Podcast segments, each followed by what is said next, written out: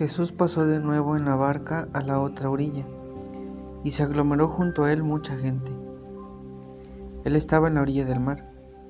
Llegó entonces uno de los jefes de la sinagoga llamado Jairo, que al verle cayó a sus pies y le suplicaba con insistencia, Mi hija está a punto de morir, ven, impón tus manos sobre ella para que se salve y viva.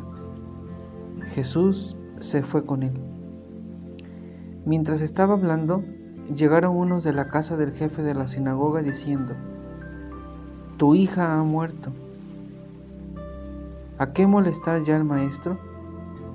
Jesús, que oyó el comentario, dijo al jefe de la sinagoga, No temas, basta con que tengas fe.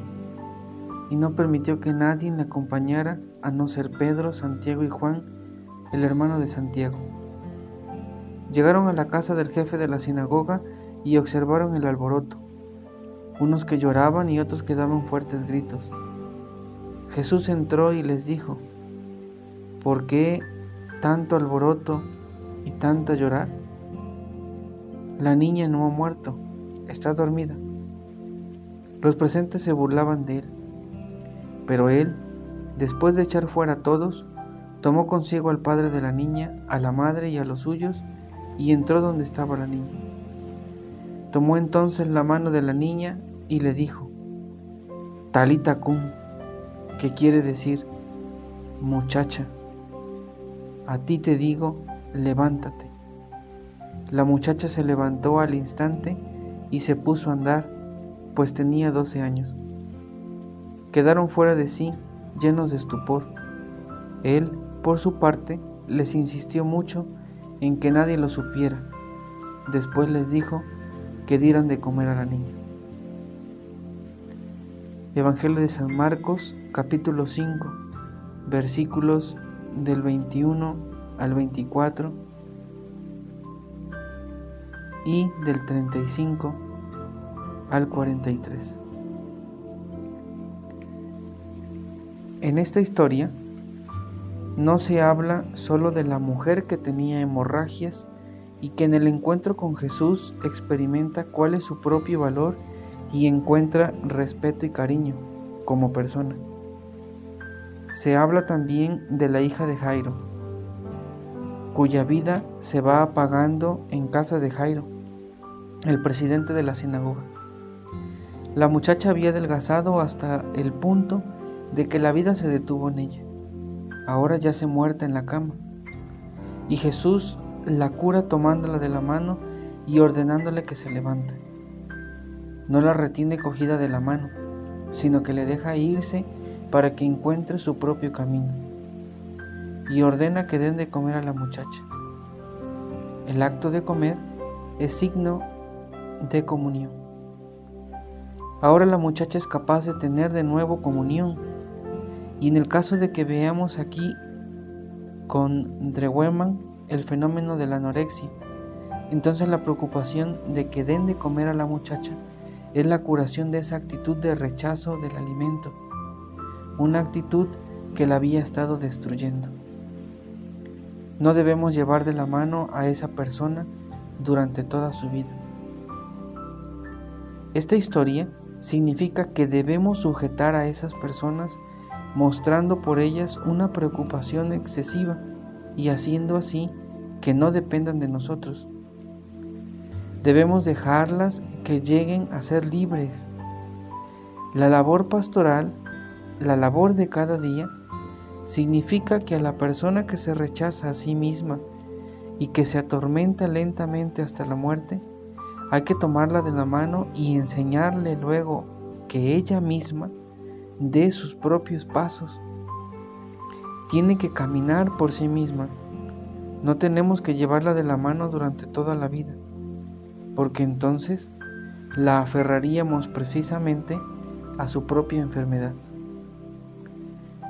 Está claro que hay personas que buscan el camino de una protección exagerada, que buscan el cariño y la atención incondicional que no encuentran en otras partes. Pero si no andamos con cuidado, no haremos más que conducirlas o conducirnos a nosotros mismos a una nueva enfermedad, a una dependencia que ahogue. Tenemos que fortalecer la vitalidad y tenemos que aprender a que somos nosotros mismos los que tenemos que dar los pasos necesarios. Cuando escuchamos este relato que el evangelista San Marcos nos presenta, eh, titulado La curación de una hemorroísa y la resurrección de la hija de Jairo, son dos sucesos totalmente diferentes, pero tienen un mismo cometido, tienen un mismo caso. La vida se les está yendo. A una se le está yendo y a otra se le fue. Una se le fue la vida a través de una hemorragia. Se le estaba yendo la vida dio a dar como su último brinco y así pudo volver a rescatar la vida. Otra de plano no pudo y se le fue la vida. Se le fue la vida en muchas circunstancias. Perdió la vida. Sin embargo, Jesús vino y la volvió a rescatar. Pero lo interesante de esta historia y lo interesante de lo que el autor nos resalta de este pasaje y en concreto de este suceso de la hija de Jairo es precisamente la enseñanza que Jesús da. Jesús le volvió a dar la vida a la hija de Jairo, la volvió a revivir la hija de Jairo volvió nuevamente a la vida. Como la hemorroísa le ayudó a que la vida no se le fuera. Cuando la vida se le estaba yendo la hemorroísa, acudió a Jesús y Jesús dio el último tirón y le rescató la vida. A la hija de Jairo se la volvió a dar porque la perdió. Pero la enseñanza profunda aquí está en lo que el autor nos recalca y sobre todo en el gesto de nuestro Señor Jesucristo, que no la hace dependiente, sino que la ayuda a caminar. Talita cum, niña, yo te lo mando, levántate. El Evangelio no dice que Jesús la cargó el Evangelio no dice que Jesús la levantó, dijo, la tocó y le dijo, Talita cum, niña, yo te lo mando, levántate. Y es que esta es la enseñanza importante y primordial de cada una de nuestras vidas. Tenemos que aprender a correr hacia Jesús como hizo la hemorroísa para sanar nuestra vida, para que la vida no se nos vaya pero al mismo tiempo tenemos que aprender la misma lección que la hija de Jairo, levantarnos y seguir caminando. No podemos volvernos esclavos de nuestras enfermedades. No podemos volvernos dependientes de aquellos que nos tienden una mano. Se agradece. Se agradece y se bendice a aquellos que nos tienden una mano. Pero tenemos que aprender a caminar no podemos vivir como un niño que depende de, los brazos de su madre. El bebé, mientras está en su etapa de bebé, depende de los brazos de mamá. Pero cuando el bebé crece y se convierte en un niño y comienza a caminar, la mamá lo suelta, porque el bebé tiene que aprender a caminar. Es como aquellos que en algún momento de nuestra vida tuvimos la oportunidad de aprender a andar en bicicleta. Lo primero que hicieron nuestros papás o quienes nos enseñaron a andar en bicicleta fue ponerle una rueda auxiliar en cada, lado de, la, de la llanta de atrás. Eso permitía que la bicicleta no se volteara y que nosotros pudiésemos mantener el equilibrio. Una vez que aprendimos a mantener un poco más el equilibrio, quien nos estaba enseñando a andar en bicicleta le quitó las llantas externas. Y entonces nos sujetaba la bicicleta. Y mientras nosotros pedaleábamos, sujetaba la bicicleta y caminaba con nosotros. Pero poco a poco nos fue soltando. Porque no se puede avanzar en la bicicleta mientras una persona la va sujetando. Tiene que soltarla. Y válgase este ejemplo para la misma vida. En la vida no podemos avanzar si nosotros estamos sujetos a alguien o a algo más. Tenemos que aprender a ser libres y tenemos que aprender a caminar con libertad. No podemos vivir dependiendo de cualquier realidad, sea material o sea de una persona. Tenemos que aprender a ser libres, porque la dependencia nos enferma y la dependencia nos hace como en el caso de la hija de Jairo, nos hace que nos encerremos en nuestra realidad porque la hija de Jairo estaba en casa. No salió, se encerró y dejó de comer y perdió la vida. No podemos vivir encerrados en nuestra realidad que nos está atando y nos está enfermando. Tenemos que aprender a caminar. Tenemos que aprender a ser libres. Tenemos que estar alertas para no caer en dependencia de cualquier otra realidad. Del único que deberíamos depender es de Jesús, así como dependió la hemorroísa. La hemorroísa se movió por muchos lugares y gastó todo lo que tenía para curarse y no pudo. De quien se agarró y se sostuvo fue de Jesús. Él tendría que ser nuestra única dependencia, porque Él es el único que nos va a enseñar a caminar en la vida de una manera libre. Por eso en este momento quiero invitarte para que te pongas en un ambiente de oración y le presentes al Señor tu vida. Y vamos a descubrir a la luz de nuestro Señor Jesucristo calmando nuestra mente, nuestro corazón a través de nuestra propia respiración, inhalando y exhalando profunda y lentamente. Inhalando y exhalando profunda y lentamente. Y vamos a reflexionar, abrir nuestro corazón y vamos a preguntarnos cuáles son las realidades a las que estamos sujetos y que no queremos soltar. Cuáles son las circunstancias, las realidades de las que dependemos y que nos impiden caminar. Y una vez que hayamos descubierto esas realidades a las que estamos dependiendo y nos impiden caminar en la vida, te voy a invitar para que escribas una oración al Señor donde en esa oración le expreses tu anhelo y tu deseo por ser una persona verdaderamente libre.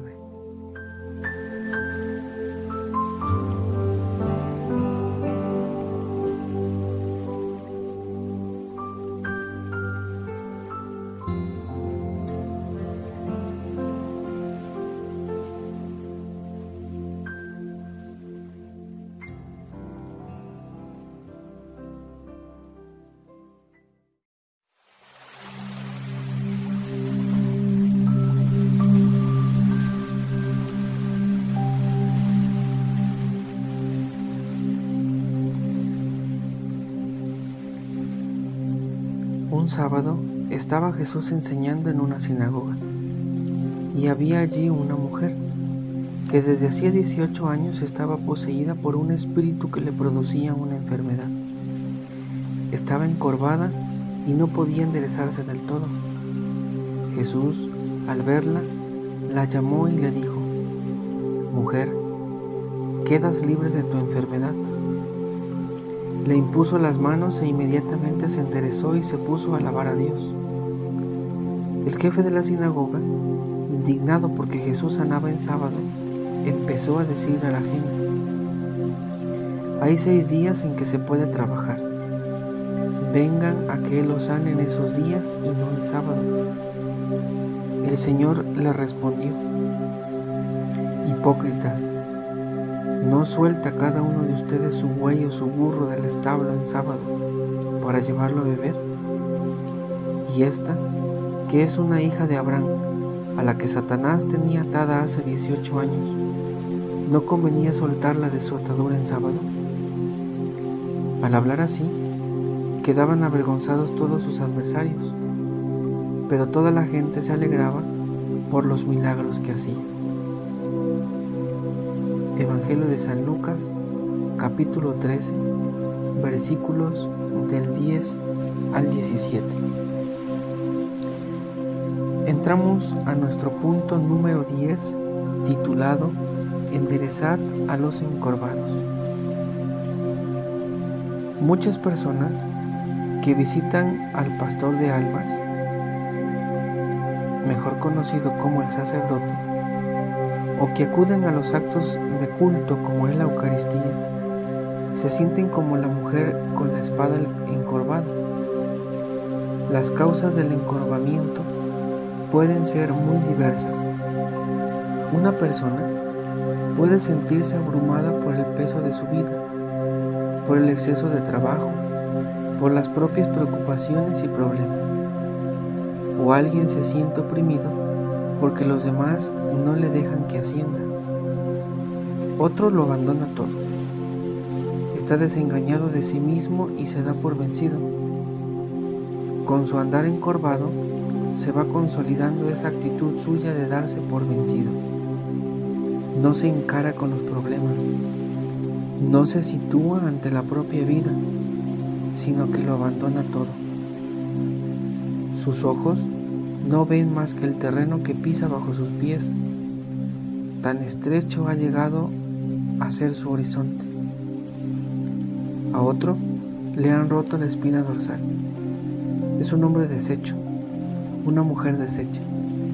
Carece de confianza en sí mismo y no tiene la sensación de que su y tiene la sensación de que su vida ha fracasado. De que está sentado sobre un montón de vidrios rotos. Todo se le ha hecho pedazos. Y así camina encorvado como una persona deshecha.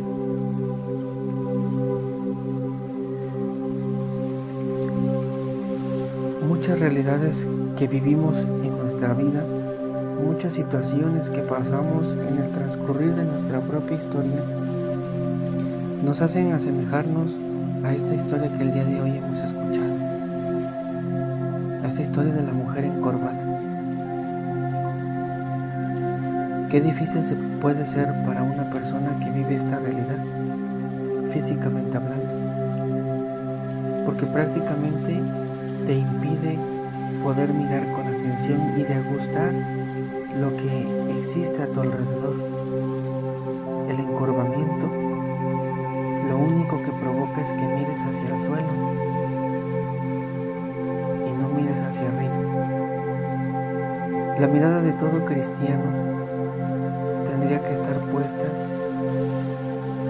en Cristo, es decir, tendría que ser una mirada levantada porque miramos a Cristo, porque miramos a aquel que nos acompaña.